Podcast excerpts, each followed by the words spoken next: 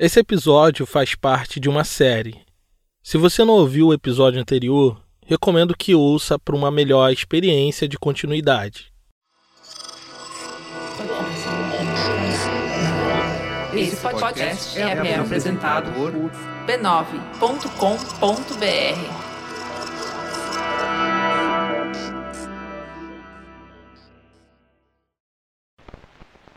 I am interviewing Mr. Malcolm X, the national representative of the Elijah Muhammad, who was the spiritual head of the. No início dos anos 60, Malcolm X deu muitas entrevistas na TV e no rádio para falar de suas ideias. Ele era visto por parte da imprensa como um sujeito pitoresco que pregava ódio contra os brancos e a supremacia racial dos negros. Em uma delas, alguém teve a coragem de perguntar se ele realmente odiava todas as pessoas brancas. I don't think it's a fair question. Malcolm respondeu que aquela não era uma pergunta justa. Ele não pensava em brancos no seu dia a dia. Porque depois de sequestrar milhões de pessoas da África, arrancando delas sua humanidade, reduzindo a escravidão como rebanho, animais, bens, mercadorias, sendo compradas e vendidas, e depois da abolição, usando todo tipo de método fraudulento para manter a população negra na condição de cidadãos de segunda classe, era preciso muita cara de pau por parte dos brancos de hoje perguntarem a ele e aos negros se eles os odiavam. A sina das pessoas negras nas Américas era ser odiada, seguir desamparada, diminuída em sua cultura, religiosidade, tradições, sempre pedindo licença, transpirando medo pelos poros. Malcolm estava mudando isso. Estava mudando a forma como o mundo via o negro e fazia isso apontando o dedo para os responsáveis por toda aquela desgraça que viviam. Tal crítica à brancura era algo completamente novo e revolucionário para aquele tempo. Nunca ninguém antes dele tinha feito críticas tão severas aos brancos em rede de rádio e TV.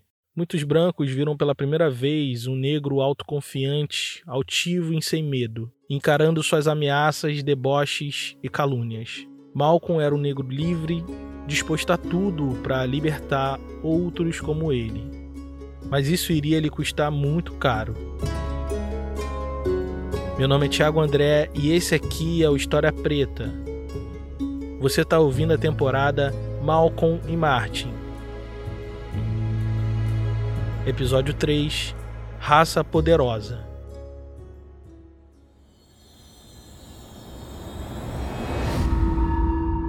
Malcolm tinha só 5 anos quando despertou de um sonho para viver um pesadelo.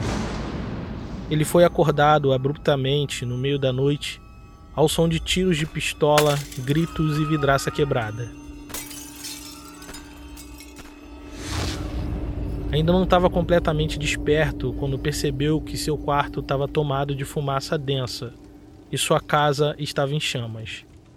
A mãe de Malcolm tinha acabado de ganhar um bebê, sua irmã mais nova, e seus outros quatro irmãos corriam pela casa, se esbarrando e tropeçando sem saber o que fazer.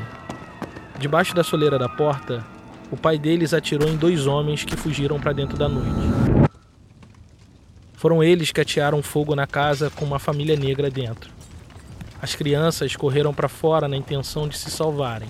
A mãe deles, com o bebê no colo, saiu para o quintal no último momento antes da estrutura da casa desabar. Em completo desespero, eles ficaram ali de pé, no relento da noite, vendo a casa queimar. Aquilo era obra de supremacistas brancos, uma milícia terrorista chamada Legião Negra. Eles funcionavam na mesma lógica da Ku Klux Klan, mas vestiam túnicas pretas e não brancas. O pai de Malcolm estava sendo coagido por eles a sair da cidade por ser considerado por eles um negro presunçoso e arrogante, por querer ser dono de uma loja, por morar fora de um bairro negro por semear inquietação e discórdia no coração de bons homens negros de Lenzie, no estado do Michigan. Ao contrário do que se imagina, a violência e o terrorismo racial não eram exclusividade dos estados do Sul. Michigan fica no centro-oeste dos Estados Unidos, perto do Canadá, no que ficou conhecido durante a Guerra Civil como Estados do Norte. Esses eram considerados estados mais progressistas, por ter abolido a escravidão antes dos outros. Foi nesse lugar que, em 1929, a família de Malcolm quase morreu carbonizada dentro da sua própria casa. O pai de Malcolm era um sujeito negro letrado, um pregador itinerante batista. Mas não era por isso que vinha sendo perseguido por supremacistas raciais. Ele e sua esposa Louise Little eram militantes da Associação para a Melhoria Universal do Negro, da sigla em inglês UNIA, fundada por Marcus Garvey. Essa organização buscava conectar os negros de países africanos, dos Estados Unidos e caribenhos em torno de uma mesma causa. Garvey acreditava que a real emancipação negra só aconteceria quando eles fossem totalmente independentes dos brancos, donos do poder político e econômico. Incentivava os homens e mulheres, como os pais de Malcolm, a abrirem seus próprios negócios e a comprar e investir em empreendimentos negros a fim de se emancipar. O movimento de Garvey tinha uma máxima: o novo negro não tem medo. Isso movia os valores de Earl Little, que fez questão de transmitir isso aos seus filhos. Ele era um homem letrado, um negro orgulhoso e corajoso, e por isso seria morto. A família de Malcolm tinha passado os últimos anos mudando de cidade em cidade, sempre fugindo de ameaças supremacistas. Mas em Michigan, essa jornada chegaria ao fim. Quase um ano depois do incêndio, Earl Little foi pego pela Legião Negra, espancado até quase a morte e jogado no trilho para que o trem passasse por cima. E passou.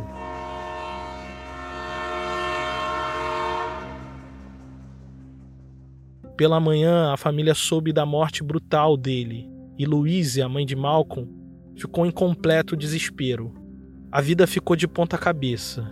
Agora, ela teria que cuidar de todas as crianças sozinha, e naquilo os ensinamentos de Garvey não poderiam ajudar.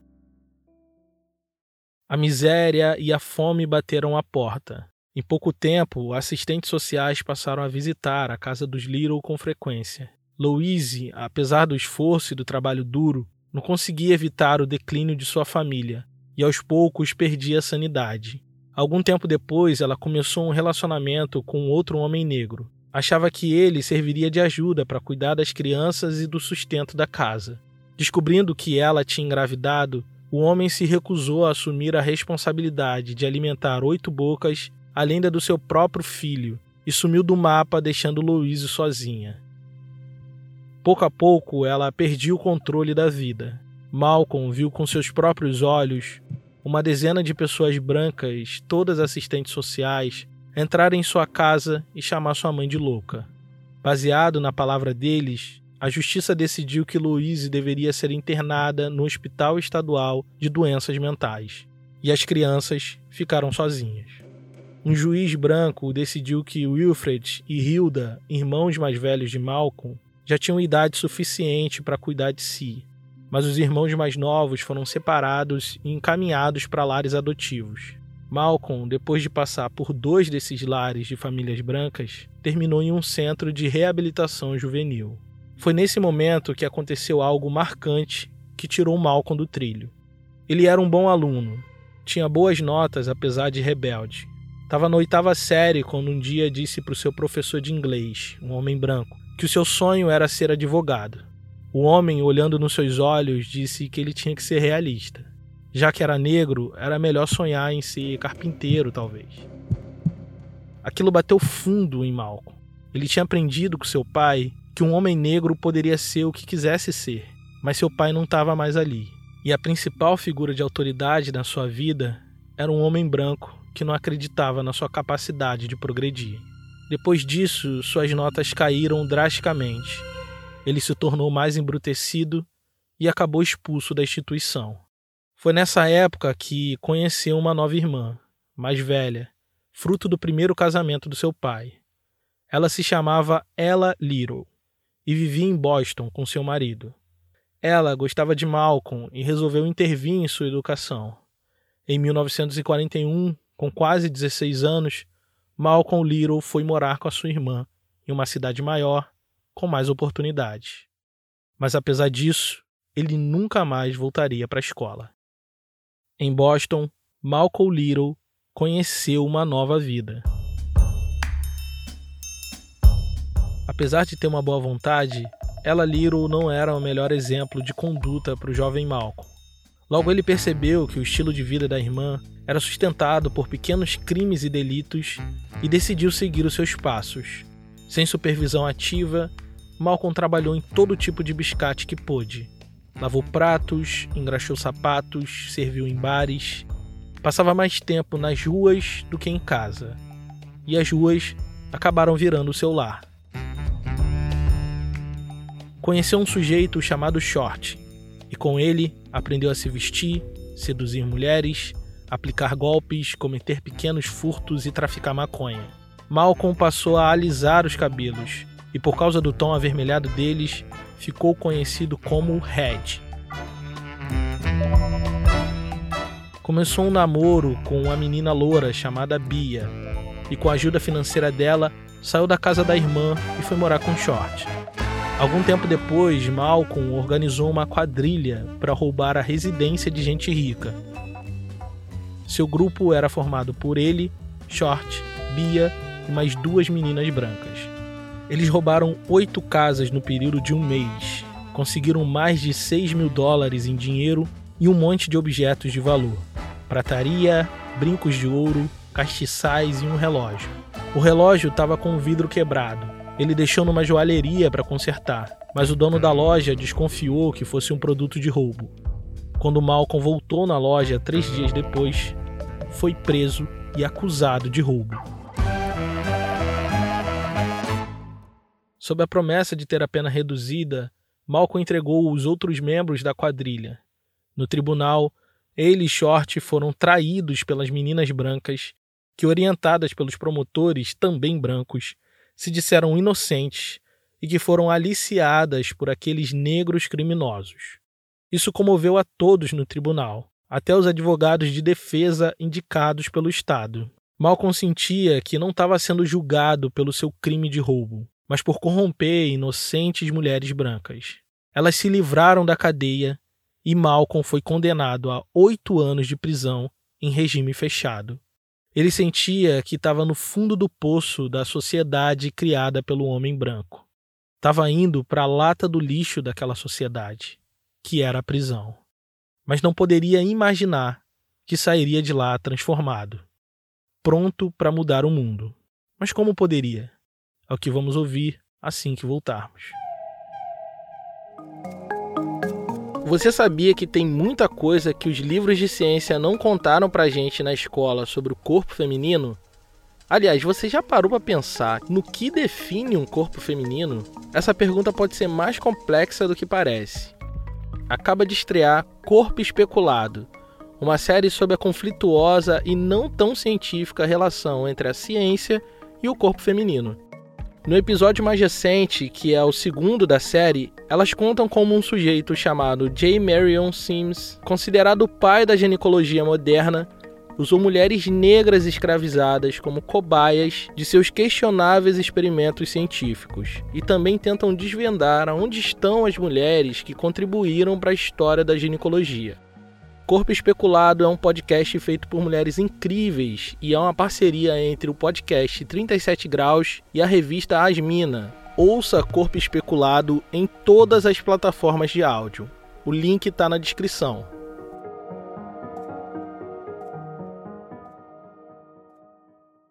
De início, Malcolm teve dificuldade de aceitar a sua condição de detento. Ficou um bom tempo remoendo a traição de Bia, sua ex-namorada, mas não refletiu nem um pouco sobre como tinha também traído seus colegas de bando. Passou os primeiros sete meses tentando ser na prisão o que era fora dela, um rebelde comprometido apenas em se dar bem. Mas conseguiu apenas se complicar um pouco mais, passando alguns dias de detenção. Foi designado para o trabalho na fundição do presídio, e lá conheceu um ex-ladrão chamado John Elton Banbury, o homem que mudaria sua vida. Banbury era alto, de pele clara, cerca de 20 anos mais velho que Malcolm. Impressionou ele com a sua habilidade intelectual singular. Foi o primeiro homem negro que conheceu na prisão que tinha capacidade intelectual acima da média, sendo capaz de falar sobre qualquer assunto, de filosofia a teologia. Colegas de prisão e até guardas paravam para ouvir o que ele tinha a dizer sobre qualquer assunto. Benbury percebeu a indisciplina de Malcolm e, como um irmão mais velho, desafiou ele a usar o seu intelecto para melhorar sua condição ali dentro. Insistiu para que ele usasse a biblioteca, que fizesse cursos por correspondência. A última vez que Malcolm tinha estudado algo que não fosse para beneficiar seus golpes e crimes foi quando saiu expulso da escola ainda na oitava série. Considerando que estava preso e com muito tempo livre, ele resolveu seguir o conselho do homem. Malcolm era movido pelo desejo de se dar bem, e aquela nova empreitada rumo ao autoaperfeiçoamento intelectual poderia abrir as portas para uma transferência para uma penitenciária mais branda. A possibilidade de um pouco mais de liberdade foi a isca que ele mordeu para se tornar um sujeito disciplinado, disposto a realizar estudos autodirigidos dentro da prisão. Dessa maneira, conseguiu um diploma de inglês, latim e alemão elementar. Passou a devorar os livros sobre linguística e etimologia da pequena biblioteca na prisão e obteve resultados positivos do seu bom comportamento. Dois anos depois, foi transferido para uma prisão mais branda, a colônia penal de Norfolk. A filosofia da prisão era orientada para a ressocialização dos presos que não ficavam em celas, mas em casas divididas em cômodos individuais e coletivos. Ali, os detentos eram incentivados às atividades intelectuais. Grupos de debate, sessão de filmes e uma generosa biblioteca faziam parte do programa educacional da penitenciária. Isso caiu como uma luva para o novo Malcolm, que era mais disciplinado e dedicado a aprender o máximo de coisas que fosse possível. Sua vida estava indo bem na prisão quando, no início daquele ano, recebeu do seu irmão Filbert uma carta curiosa que teria consequências inimagináveis na sua vida. Seu irmão tinha explicado que ele e outros membros da família tinham se convertido ao islamismo e pediam que Malcolm rezasse para Alá para que fosse liberto. Malcolm não deu importância para aquilo. Sabia que Filbert estava sempre aderindo a alguma coisa nova e respondeu a ele com uma carta mal educada que fez pouco caso daquela coisa nova do irmão. Algum tempo depois, quem escreveu foi Reginald, o irmão mais velho deles. Na carta tinha muita notícia de família e terminava com uma instrução muito clara: Malcolm, não coma mais carne de porco e pare de fumar. Eu lhe mostrarei como sair da prisão. Aquilo pegou ele de jeito. Pensou que Reginaldo estava sabendo de algum truque, um golpe que poderia dar nas autoridades penais. Dormiu com aquilo na cabeça e acordou no meio da noite, pensando que tipo de golpe poderia ser aquele. Ainda cheio de dúvidas, resolveu seguir o conselho do irmão. Meses depois, Reginaldo foi visitar Malcolm na prisão. Finalmente saberia mais sobre o enigma da carne de porco e os cigarros. Reginald contou as fofocas da família e logo depois emendou no assunto perguntando: Se um homem soubesse tudo o que se pode saber, quem seria esse homem? Malcolm respondeu que deveria ser alguma espécie de Deus. Reginald explicou que esse homem existia e seu nome verdadeiro era Alá. Anos antes, ele tinha se revelado a um homem chamado Elijah Muhammad, um sujeito negro como eles. Na sua mensagem, Alá dizia que os homens brancos eram todos demônios, sem exceção, e que o tempo do demônio estava acabando. Malcolm achou aquela mensagem difícil de aceitar. Ficou assustado até, mas lembrou com cuidado de cada relação significativa que teve com pessoas brancas. A sua mente transbordava com um desfile de rostos brancos, Lembrou das pessoas que queimaram sua casa, os homens que mataram seu pai, os assistentes sociais que chamaram sua mãe de louca, o juiz que separou seus irmãos, o professor que desdenhou dos seus sonhos, o homem na joalheria, os policiais que o prenderam, as meninas que o traiu, os promotores, juízes, advogados, carcereiros, todo branco que um dia cruzou o caminho da sua história, deixou um rastro de destruição na sua vida. Aquilo parecia fazer todo sentido para ele. Aquela conversa fazia parte de um esforço familiar para converter o Malcolm a uma pequena seita islâmica exclusivamente negra chamada Nação do Islã. Ela era liderada por Elijah Muhammad, que se auto-intitulava Honorável Mensageiro de Alá. Malcolm se deparou com uma mensagem assustadoramente familiar que falava de separatismo negro, autoconfiança e emancipação através do poder econômico. Elijah era um filho dos ensinamentos de Marcus Garvey, assim como Earl seu pai. Ler as palavras do honorável mensageiro era como reencontrar um velho amigo. Era como abraçar novamente o seu próprio pai. Durante os quatro anos seguintes, Malcolm passou a se corresponder por cartas com Elijah Muhammad, que respondia todas suas dúvidas a respeito do Islã. Se aprofundou mais nos estudos, principalmente sobre raça. Leu Du Bois, Carter G. Woodson, J. A. Rogers e estudou sobre o tráfico atlântico de escravizados e seu impacto na propriedade privada nos Estados Unidos. Mas não só isso. Passou por Heródoto, Kant, Nietzsche e outros filósofos e historiadores ocidentais.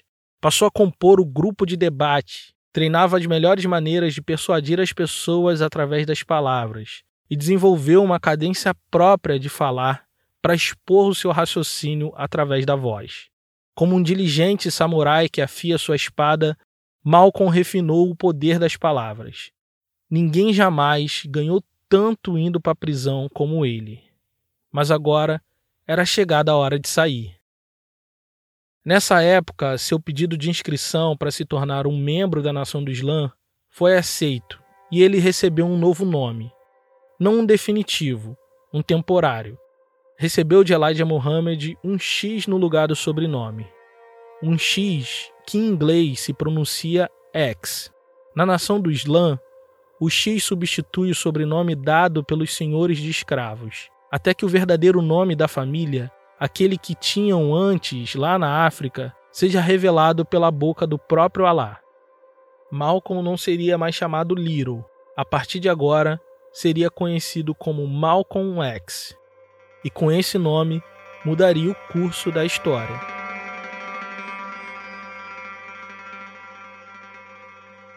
A nação do Islã ainda era uma seita incipiente, a menor dentre as islâmicas voltadas para a comunidade negra.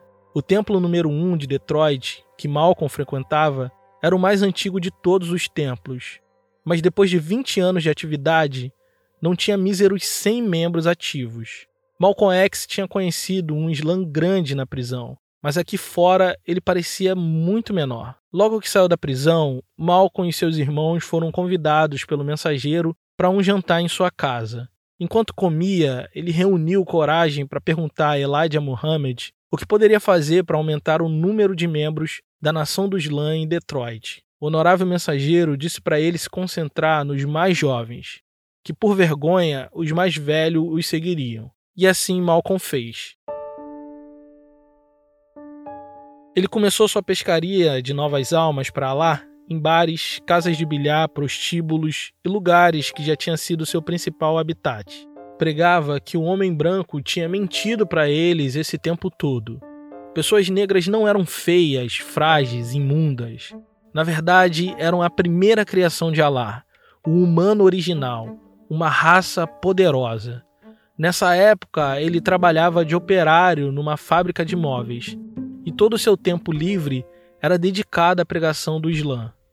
Mas assim que conseguiu sua liberdade completa, sem condicional, passou a trabalhar integralmente para a nação do Islã, vivendo apenas de ofertas voluntárias dos membros do templo. Em Detroit, ele conseguiu sozinho quadriplicar o número de membros. Sua capacidade argumentativa, cadência das palavras, aliada ao seu vasto conhecimento histórico, social e filosófico a respeito das pessoas negras nas Américas, era algo absolutamente irresistível. Elijah nunca teve alguém tão inteligente e disciplinado, capaz de conectar tantos conhecimentos trabalhando para a nação do Islã. Passou a ser tratado como um filho pelo honorável mensageiro, e em apenas um ano foi nomeado por ele para ser ministro de um novo templo em Boston. A estrutura de organização de cada templo se resumia em quatro funções principais: o ministro, o secretário tesoureiro, a capitã de mulheres e o capitão de homens, que era responsável pelo fruto do Islã, um grupo militarizado formado só por homens, responsável pela segurança e disciplina nos templos. O ministro era a face pública do templo, o principal representante da nação do Islã no mundo externo. Malcolm X era extremamente carismático e cumpria muito bem esse papel. Não à toa, a nação do Islã estava experimentando um crescimento extraordinário, e o responsável por isso era Malcolm X. Havia muitos motivos para uma pessoa negra se converter ao Islã nos Estados Unidos nos anos 50, mas o principal deles era o fato de se apresentar como uma religião negra, ou no mínimo não branca. Nos Estados Unidos, nem todos eram iguais perante ao Deus cristão, pois nos seus templos as pessoas negras também eram segregadas dos brancos. Diminuídas por pessoas brancas que adoravam a um Deus branco, muitos negros sentiam que o cristianismo tinha falhado com eles. Tudo isso, aliado a uma mensagem de positivação da beleza e inteligência negra, além de um resgate histórico, fez os movimentos de muçulmanos negros praticamente irresistíveis a essa comunidade. E nesse mar, Malcolm X nadou de braçada. Depois de Boston, ele passou a trabalhar como ministro itinerante, fundando templos e melhorando os que tinham poucos membros. De 1953 a 55, a nação do Islã mais que quadruplicou de tamanho e passou de 1.200 membros para mais de 6 mil. De 56 a 61, cresceria mais de 10 vezes o seu tamanho, para algo em torno de 75 mil membros. Foi bem nesse momento que Martin Luther King obteve a sua vitória através do boicote às empresas de ônibus. Mas o resultado desse embate entre pastores negros e comunidade branca foi uma maior resistência e o crescimento de organizações supremacistas que fizeram uso da violência para resistir ao fim da segregação. Centenas de pessoas negras estavam sendo espancadas e mortas por querer se integrar com pessoas brancas. Foi aí que a nação do Islã ofereceu um outro caminho, um caminho de autossuficiência negra e de independência do mundo branco. E essa mensagem encontrou morada em milhares de corações. Até esse momento, Malcolm, assim como Martin, não tinha a pretensão de ser um líder político. Ele acreditava no Islã com todo o seu coração, com toda a sua alma. Fazia seu trabalho como ministro, recebendo apenas o suficiente para se alimentar e vestir. Encarava aquilo tudo como uma missão divina, mas assim como Martin Luther King, se daria conta de que sua voz poderia ser mais que uma promessa para um paraíso futuro. Poderia ser utilizada para transformar o presente e dar dignidade ao seu povo nos Estados Unidos. Ele não sabia ainda, mas estava prestes a se tornar uma das principais lideranças políticas do século XX. E o começo de tudo seria no Harlem, em Nova York. Em 26 de abril de 1957, no coração do Harley, dois policiais tentavam prender um homem negro depois de uma discussão de rua. Eles estavam espancando o homem indefeso quando três outros negros se aproximaram para tentar intervir. Os três eram muçulmanos, negros que não tinham medo. Eles gritaram para os policiais: Vocês não estão no Alabama. Isso aqui é Nova York. Citar um estado do Sul que era referência no que diz respeito à violência racial soou como insulto para os policiais. Apenas quatro meses antes, Martin Luther King tinha vencido sua batalha no Alabama, pregando a não violência e a harmonia entre negros e brancos. Estava muito fresco na memória nacional. Antes que pudesse se dar conta, o policial voou para cima de um deles e deu dezenas de golpes no rosto e no crânio causando lacerações no couro cabeludo e contusão cerebral. Esse era um membro do templo de Malcolm. Seu nome era Johnson X. Mesmo gravemente ferido, os policiais não ofereceram socorro médico e levou ele preso para uma delegacia. Uma mulher que viu o que tinha acontecido correu num restaurante da nação do Islã, que ficava a alguns quarteirões de distância, e avisou sobre a prisão de Johnson.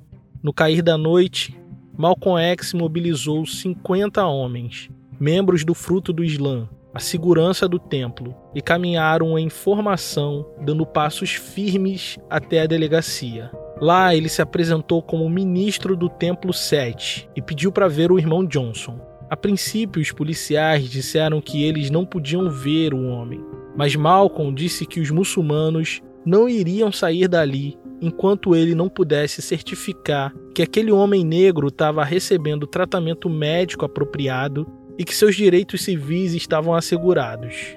Nervosos e muito exaltados, alguns policiais olharam pela janela para frente da delegacia. Avistaram 50 negros imóveis, vestindo terno escuro, muito bem alinhados, com sapatos impecáveis, formados em disciplina militar. Atrás deles se formou uma multidão de mais ou menos 500 pessoas negras, um pouco curiosas e um tanto revoltadas. Diante da situação, os policiais cederam, deixaram Malcolm ver Johnson X. Ele encontrou o irmão semi-consciente, ainda ensanguentado. Malcolm exigiu dos policiais que o irmão Johnson fosse levado para um hospital. A polícia cedeu mais uma vez e o homem foi levado para o hospital do Harley.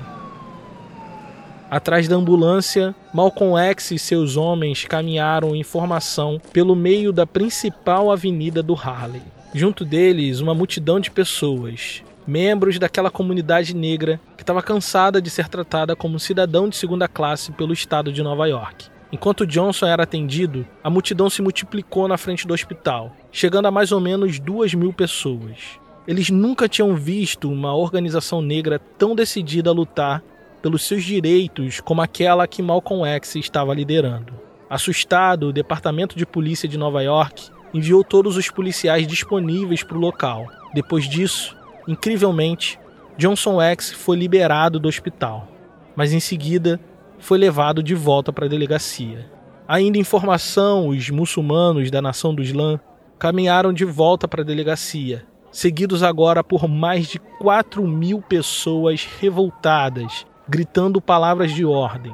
Os ânimos estavam exaltados e o confronto parecia inevitável. Um policial veio até Malcolm e pediu quase implorando: Tira essa gente daqui.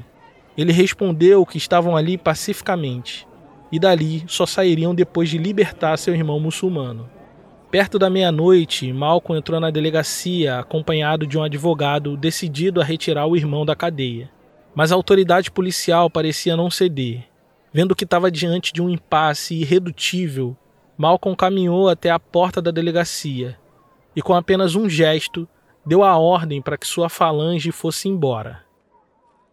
Silenciosamente, os homens se retiraram, e a multidão seguiu o exemplo deles e rapidamente dispersou. Os policiais ficaram perplexos com a autoridade que Malcolm X tinha sobre tantas pessoas. A notícia do incidente correu às ruas da cidade e tomou as notícias dos jornais. No Amsterdã News, um policial pôs em palavras a sua perplexidade. Homem nenhum deveria ter tanto poder. Malcolm X não tinha tanto poder. O que ele não tinha era medo. Isso ele aprendeu muito cedo com seu pai.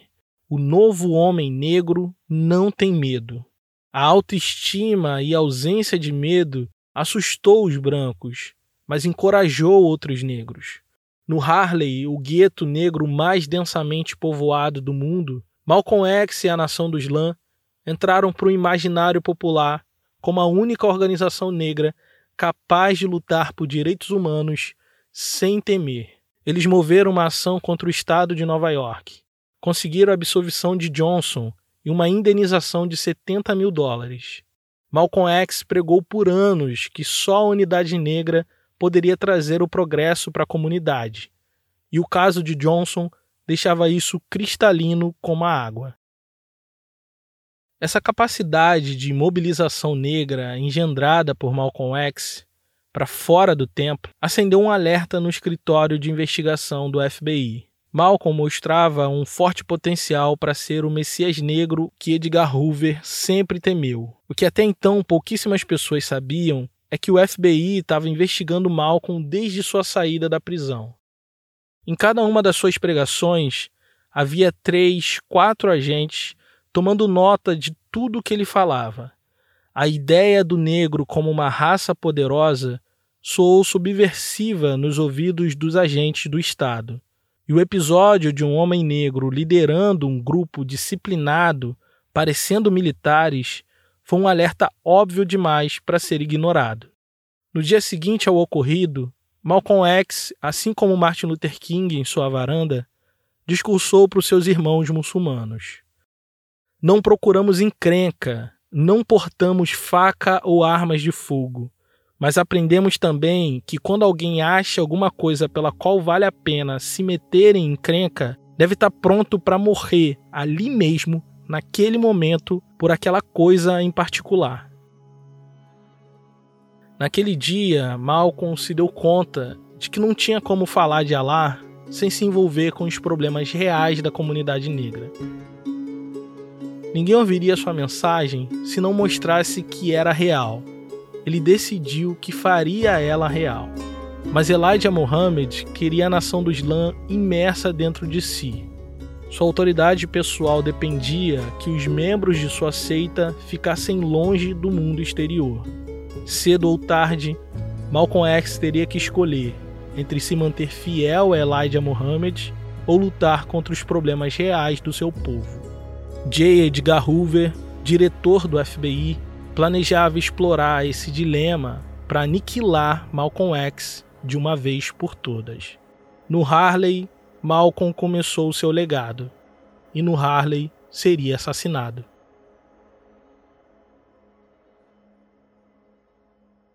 Esse podcast é uma produção História Preta. Esse episódio só foi possível graças à contribuição generosa de nossos apoiadores. Se você gosta do nosso trabalho, considere nos apoiar em apoia.se barra História Preta. Você também pode fazer um apoio pontual através da nossa chave Pix em historiapreta.gmail.com. Esse episódio teve edição de som de Caio Santos, da Griot Podcast, e sonorização da Janaína Oliveira, do Negras Linhas. A identidade visual é do Raimundo Brito, e Estúdio Duna. Gerência da comunidade Carolina Ferreira. Eu sou Thiago André e pesquisei, roteirizei e apresentei esse episódio. Obrigado por ouvir e até a próxima.